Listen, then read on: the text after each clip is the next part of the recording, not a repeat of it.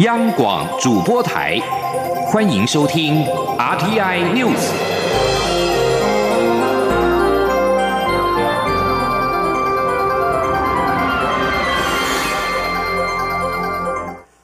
各位好，我是主播王玉伟，欢迎收听这节央广主播台提供给您的 RTI News 新闻。首先带您关注，蔡英文总统今天上午接见土瓦鲁国外交部长科菲。总统首先恭喜土瓦鲁顺利组成新政府，并且感谢新政府对两国合作的肯定。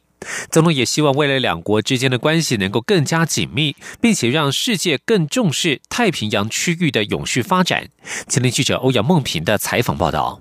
蔡英文总统二十号上午接见我国在太平洋的友邦土瓦鲁。总统首先恭喜土瓦鲁在今年九月顺利选出新国会，组成新政府，彰显出民主的价值。总统表示，过去四十年来，中华民国和土瓦鲁始终是坚定不移的合作伙伴，一起为彼此的永续发展努力，也一起争取更大的国际参与空间。在太平洋岛屿国家共同关切的气候变迁、农渔业发展。医疗、教育及能源等议题上，双方都有很密切的合作计划。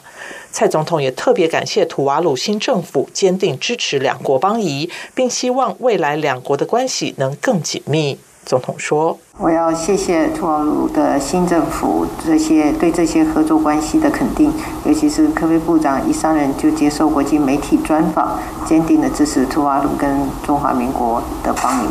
接下来，我们也很期待和土巴鲁继续携手合作，互惠互助，让两国关系更加的紧密，并且让世界更重视太平洋区域的永续发展。科菲是土国新政府成立后首次来台访问，此行除了觐见蔡总统、会晤外交部长吴钊燮等政府官员，就两国合作计划成果以及未来合作方向交换意见外，也将参访农业、文创及食品加工等产业，作为土国国家发展参考。外交部日前曾表示，科菲在外交部次长徐思俭十一月初访问土国后，立即回访台湾，对两国邦谊甚具意义。中央广播电台记者欧阳梦萍在台北采访报道。继续关注的则是台美与其他太平洋国家的合作。台美全球合作暨训练架构 （GCTF） 下举办的印太区域良善能源治理研讨会，今天起在台北登场。日本与澳洲也加入此一平台。美国在台协会 AIT 处长厉英杰表示，台湾是理念相近又可靠可靠的伙伴。美国希望与台湾、日本、澳洲等国共同建立并强化印太区域能源专家之间的关系。今天记者王兆坤的采访报道。AIT 处长李英杰致辞表示，透过 GCTF 活动，美国、台湾结合日本与其他伙伴国家，已能在此平台进行资讯分享及合作，共同应对全球挑战，也将在促进能源增进发展与成长的亚洲 Age 计划下。美国政府力求支持能源安全，促进私部门对能源市场投资，并帮助合作伙伴制定透明、基于市场的能源政策。李英杰指出，台湾是理念相近又可靠的伙伴，有出色的专业知识，能在能源治理及其他许多领域贡献良多。未来将与台、日、澳等国强化能源领域的合作。他说。We want to work with Taiwan, Japan, Australia, and other countries to establish and strengthen the relationships between regional energy experts. We have a shared commitment to sustainable and responsible energy governance structures that will allow for a free, open, and prosperous Indo-Pacific. 这一场研讨会是在 GCTF 架构下举办，共有十二个国家的代表与会。除丽英杰外， 日本台湾交流协会代表全玉泰澳洲办事处高戈瑞也出席开幕仪式。高戈瑞在致辞时说明，能源良善治理应包括政策、投资、创新等面向，另介绍澳洲的氢气能源技术，期待未来能与包括台湾在内的印太区域伙伴共同合作。中央广播电台记者王兆坤台北采访报道。关注二零二零大选。亲民党今天公布二零二零不分区立委名单，排名第一的是身心障碍联盟秘书长滕西华，第二名是现任立委亲民党团总召李红军，第三名则是引发外界关注的联华电子荣誉副董事长薛明志。亲民党主席宋楚瑜强调，这次的名单展现出关怀全民、专业服务以及务实工作的执行力。前天记者郑林的采访报道。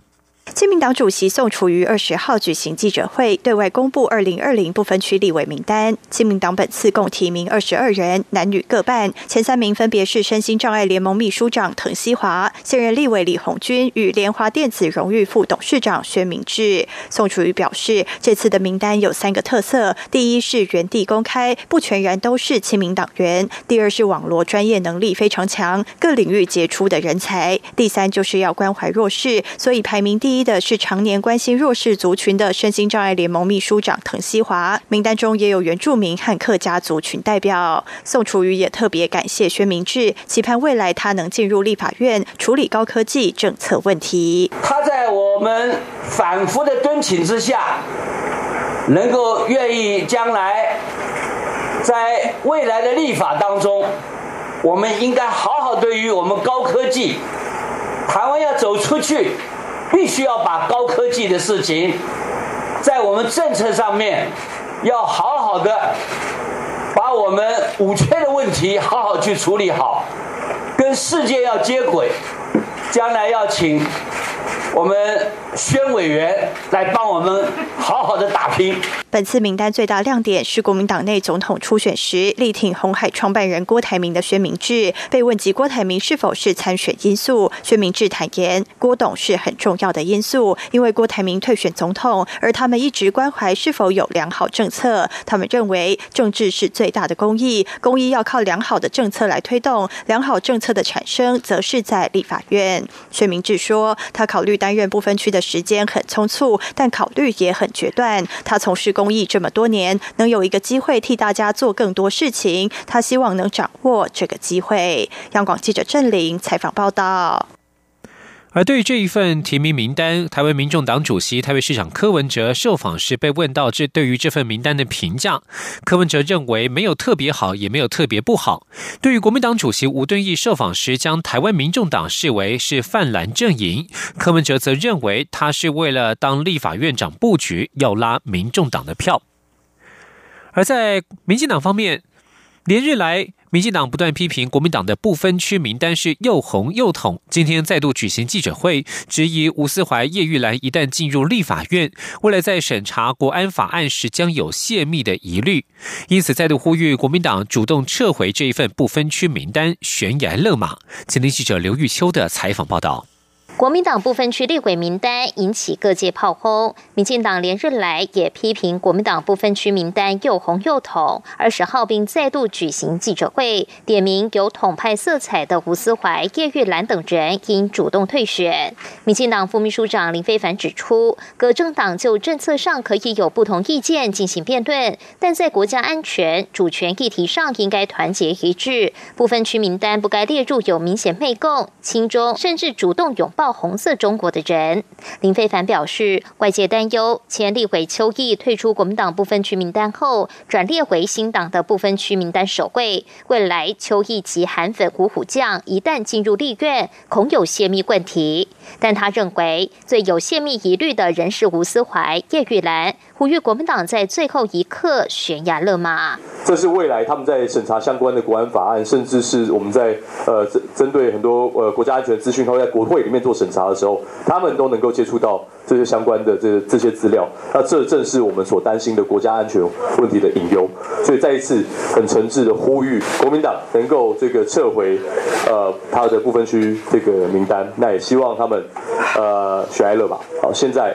要退还来得及。而对于吴思怀解释自己曾赴中国聆听中共总书记习近平演说，是因受邀时不知道习近平要演说，碍于两岸交流礼貌，现场不能拔腿就走。他愿对此诚心道歉。但他捍卫中华民国的决心不容置疑。林非凡则说，这样的解释令人难以接受。吴思怀身为退将，去中国参加任何活动，应该要有高度的警觉性。但他辩称自己不知情，更反映出他不适合担任立轨，未来一旦与中国有半官方的往来，会不会不知道饭桌上有谁？说出去的资讯会有哪些人听到？这才是令人所担忧的。除了点名古思怀、叶玉兰因退选外，民进党立委郑运鹏也抨击再度被列入不分区的现任立委曾明宗近来抹黑，并指台商回流资金为零，也不是任。他呼吁国民党这份见红就放、见好就骂的不分区名单，该撤就撤，该换就换。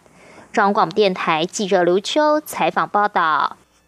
而在国民党方面，对于总统参选人韩国瑜民调持续落后，韩国瑜竞选办公室活动总监潘恒旭今天表示，韩国瑜只有在高高平与台南的支持度落后，其他地区都是领先，因此只要高高平与台南小输或打平，韩国瑜就会赢。他并且预估这次选战输赢大概在五十万票左右。今天记者刘品熙的采访报道。大选倒数五十二天，根据近来各方民调显示，国民党总统参选人韩国瑜的支持度仍落后蔡英文总统，从八趴到十六趴不等。对此，韩国瑜竞选办公室活动总监潘恒旭二十号上午接受广播节目专访时表示。从目前看来，韩国瑜在云林以北、中彰头、桃竹苗、双北、东台湾以及外岛地区支持度都领先。韩国瑜是输在高高平与台南。他进一步指出，有些高雄人不满韩国瑜就任市长不到一年就跑去选总统，但他们不了解韩国瑜其实是为了让高雄更好，所以在选战剩下的最后一个月，他们会将重点摆在高雄。他认为，只要韩国瑜在高高平与台南小输或是打平，韩国瑜就会赢。至于北部，韩国瑜阵营将以空战决胜。他说：“那我们在这一个月之内，其实我们会希望让高雄人知道这高雄这一年来的改变。嗯，高雄这一年来到底有没有变得真的变得比较好？嗯，去唤醒人们对于高雄去年的初衷跟感觉。嗯，所以其实只要高高平跟台南赢。”小输，嗯，好或打平，嗯，韩国瑜就会赢。但今年的选举其实非常的激烈，我估大概其实输赢在五十万票。对于 We Care 高雄公民割草行动等团体，将于十二月二十一号举办罢韩大游行，号召十万人上街头响应罢免韩国瑜。潘恒旭指出，他们也将在十二月二十一号当天举办挺韩大游行，希望让大家知道高雄这一年来的改变，唤醒高雄民众去年的初衷与感觉。潘恒旭表示，虽然民调显示蔡总统的支持度领先，但从蔡总统选择行政院前院长赖清德作为副手。推出最强的英德配组合，就知道蔡总统不认为这是一场轻松的选战。而且韩国瑜在全台展开的倾听之旅，所到之处满满都是人，即便有重复动员，但在每一场活动中，十分之九都是当地的新面孔。他认为最真实的民调就在这里。央广记者刘品熙在台北的采访报道。继续关注香港情势。美国参议院十九号无异议表决通过《香港人权与民主法案》，在中国正打压香港争取民主运动之际，借以保护香港的人权，并且禁止出口特定的军火给香港警方。接下来，参众两院必须协商出统一的版本，然后送请美国总统川普批准。不过，有分析家认为，正力拼与中国签署贸易协议、寻求连任的川普，可能不会签署法案。民主党籍的舒默、共和党籍的卢比欧等参议员十九号都纷纷发言力挺香港示威者，谴责中国不断侵害香港的民主自由。另外，联合国人权办公室也呼吁香港当局和平解决理工大学事件。到今天上午，仍有约百名学生留守在理工大学校园。法院在参议院通过之后，让学生为之一振，在校园内舞动美国国旗，表示感谢。中国外交部发言人耿爽今天表示，香港事务纯属中国内政，正告美方应立即停止插手香港事务，阻止香港人权法案惩罚。另外，在波湾情势方面，美国与伊朗关系日趋紧张之际，美方表示，美国航空母舰打击群林肯号十九号通过战略重要航道荷莫兹海峡。多艘游轮今年夏天在阿拉伯联合大公国外海等地遇袭，以及沙漠地阿拉伯一处重要的能源设施遭大规模攻击之后，使得波斯湾地区紧张情势不断的升温。以上新闻由王玉伟编辑播报，稍后请继续收听央广午间新闻。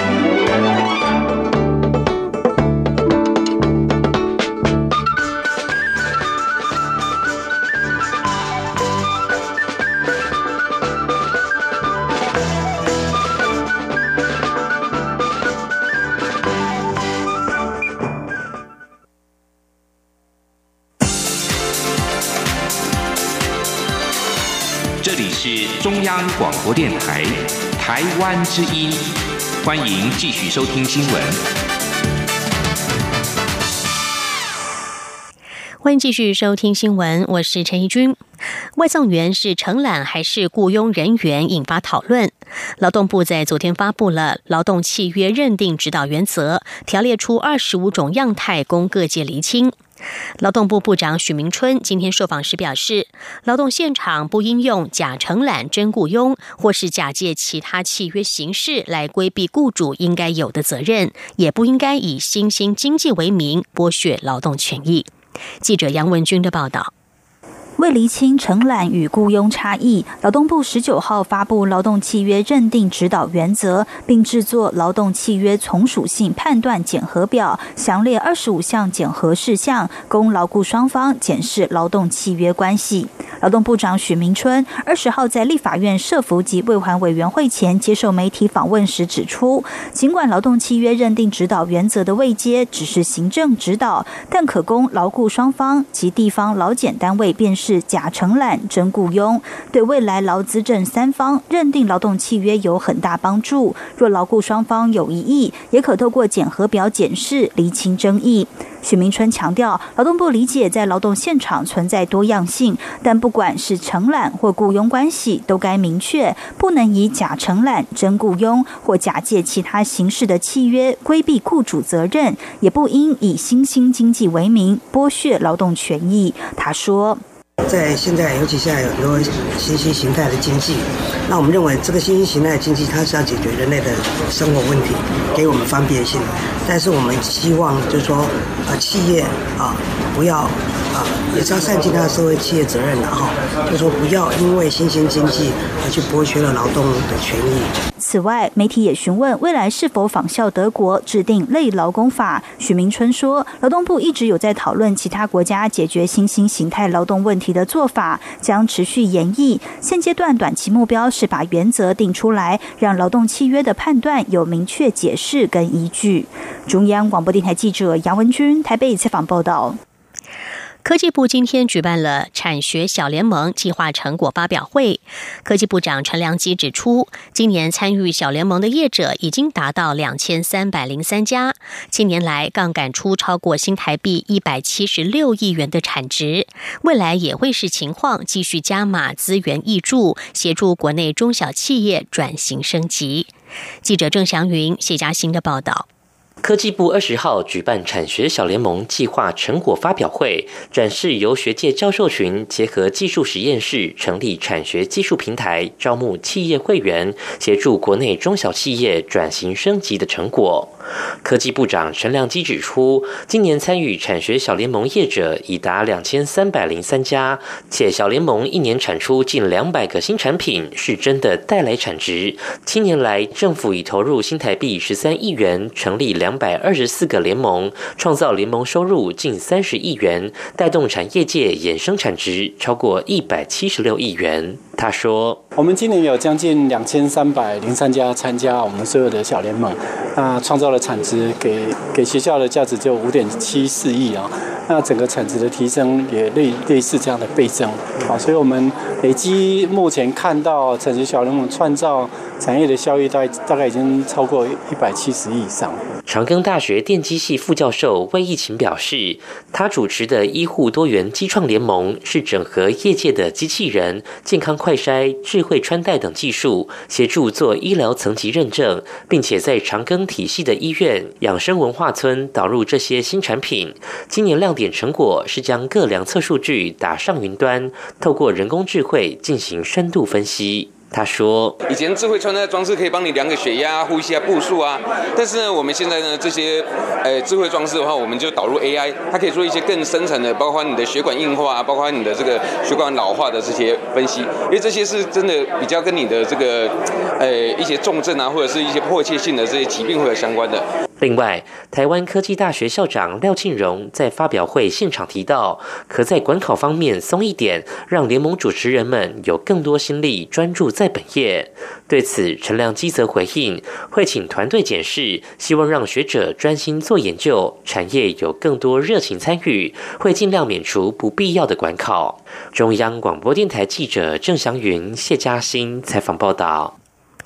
今天是世界儿童日，台湾儿科医学会举办了记者会，提醒国内儿童肥胖与过重的盛行率仍然有三成左右，跟国际相比还算是高标国家。因此，除了提醒家长留意小孩的体重管理之外，也呼吁家长可以跟儿科医师合作，共同守护儿少的健康。记者肖兆平的报道。为了呼应十一月二十号是世界儿童日，与提升家长对儿童健康的照护认知，台湾儿科医学会二十号举办守护儿童健康儿科医师陪伴你记者会，指出台湾近年儿童与青少年的血脂异常率正逐渐上升，进一步让高血脂、高血糖、高血压等三高问题成为现代儿童文明病。马街纪念医院儿童内分泌科医师丁伟。信就以自己收治的一名十三岁、一百七十四公分、九十五公斤的患者为例，虽然这名个案还不到三高症状，但却有严重的脂肪肝以及黑色棘皮症，确认是极度肥胖所导致。所幸经过两年治疗，体重就降到六十五公斤，避免从小就罹患三高疾病。丁伟信表示，这起个案凸显了肥胖已经是国内儿童常见。的问题，且跟其他国家相比，台湾儿童肥胖盛行率其实还算高标。他说，国小跟国中肥胖加过重的盛行率大概是三成左右，百分之三十。不过最近六年是持平。哦，大概在民国九十年以前是上升的，不过最近的统计看起来就是达到三十 percent 就持平了，那没有在上升，可是也很高。那美国大概是呃接近四成，比我们再高一些啦。一般各国的这个报告大概就是两成到三成。对，所以那我们是在比较高标。除了提醒家长要注意儿童的体重管理外，儿科医学会也引用大社会调查中心的研究指出，家长对儿科医师要有正确判断、清楚解释、亲切问诊、同理体谅以及适当用药的五大要求，强调儿科医师的训练都有注意。儿科医学会常务理事李洪昌说：“每个礼拜六、礼拜天，几乎所有。”的北中南到处都是医学会，小儿科医学都在读书，都在上课，都请一些专家去讲他们很多很多的东西。重要就是要解释，把所有东西弄得非常清楚，让他能够跟病人能够做很好的解释。不是只有在大医院可以做，急诊医师都可以做。儿科医学会表示，从新生儿到十八岁的青少年，每个阶段都有不同的用药专业与心理需求。儿科医师有信心透过专业与家长一同照顾好儿少健康。中央广播电台记者肖兆平采访报道。关注政治议题，二零二零总统大选战局多变，各项议题也让选民眼花缭乱。中山大学今天针对了二十五项公共政策议题，举办 iVoter 议题立场测验，借此统计台湾各政党在不同议题的立场，帮助民众聪明有效率的投票。出席这场活动的台湾民众党主席柯文哲表示，台湾正值间接民主走向直接民主的过渡时期。他认为可以在某一个地区先试办 iVoting，如果成功，再慢慢推广。记者王维婷的报道。明年大选情势变化多端，各种议题五花八门。为了帮助选民聪明投票，中山大学透过 iVoter 网站，针对二十五项公共政策议题，请各政党和立委参选人填答，统计出他们的议题立场，提供选民充分资讯，作为选民投票意向参考。出席记者会的台湾民众党主席柯文哲表示，台湾正在间接民主往直接民主过渡的时期，他认为可以。先在离岛或是台北市某一个里试办 iVoting，成功之后再慢慢推广。柯文哲说：“其实当网络这么快的时候，我们还真的还需要间接民主嘛。所以，所以，所以人类的民主啊，从直接民主那到间接民主，其实我我非常清楚，你看，现在是一个间接民主又往直接民主建设过渡期了。关于这个这个问题呢，我一直很想说哈，示范一下，就是说是不是找，比方说金门或者马祖，或者不要不要，或者说台北嘛，哪一个区哪一个里就开始试验用。iVoter 网站的二十五项公共政策议题，包括经济、教育、国防、政治等重大政策，也是台湾第一个导入区块链技术的公民参与平台。存取速度加快，过程公开透明，资料也经过加密保护。选民可以透过网站随时解释各政党和立委参选人的重大议题立场。中山大学发出的议题问卷，最早回复的是台湾民众党和一边一国党，而民进党、亲民党和时代力量则尚未回复。中山大学 iVoter 研究团队也呼吁网友督促尚未填答的政党公开重大议题立场，让民众清楚认知。中央广播电台记者王威婷采访报道。国际提焦点：日本首相安倍晋三今天上任届满两千八百八十七天，成为在位最久的日本首相。但是，安倍许多雄心勃勃的目标，距离实现仍然有很长的距离，包括修改宪法以及强化日本军队等。安倍超越了之前由首相桂太郎所保持的记录。受到日本人崇敬的桂太郎，在一九零一年到一九一三年之间三度出任首相，在位总共两千八百八十六天。今年六十五岁的安倍，除了成为日本在位最久的首相，也是七大工业国集团 G7 当中执政第二长的领导人，仅次于德国总理梅克尔。梅克尔自从两千零五年起一直领导德国。安倍在创下新里程碑之后，权力地位仍然稳固。他的任期至少会到二零二一年九月，而且截至目前，台面上并没有见到明显的接班人。但是安倍仍然有许多未完成的置业。他在今年初内阁改组时曾经表示，他希望挑战让日本成为一个崭新的国家。专家分析指出，在历史地位获得确定之后，安倍在未来几年将会聚焦在数个艰难的目标上，包括修宪、让遭北韩绑架的日本公民获得释放、解决与俄罗斯长久以来的北方领土主权争议。南美洲的智利因为社会经济不平等与其他的问题，已经爆发长达好几周的示威抗议，更有超过两百名示威者眼睛受伤。智利警察首长罗莎在十九号宣布，他们已经停止使用非致命性的弹药鸟弹。智利警方声称，鸟弹的子弹是由橡皮所制成，但是部分研究却指出，子弹内也含有金属成分。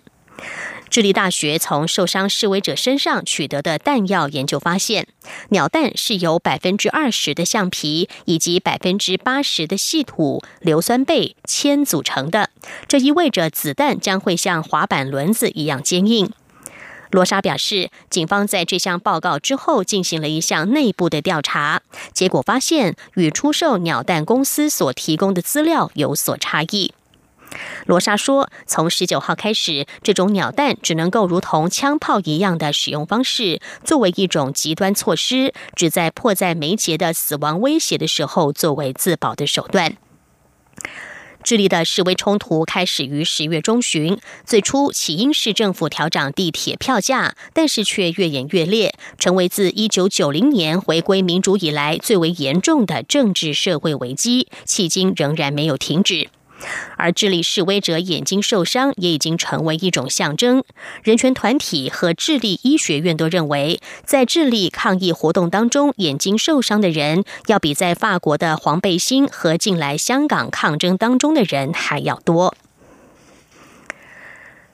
一名渡轮船员在从荷兰开往英国的船只上，发现了二十五名的移民躲在冷冻货柜里面。荷兰紧急服务机构发表声明表示，在发现偷渡客之后，这艘开往英国费利克斯托的货船马上开回了荷兰鹿特丹附近的弗拉丁根港。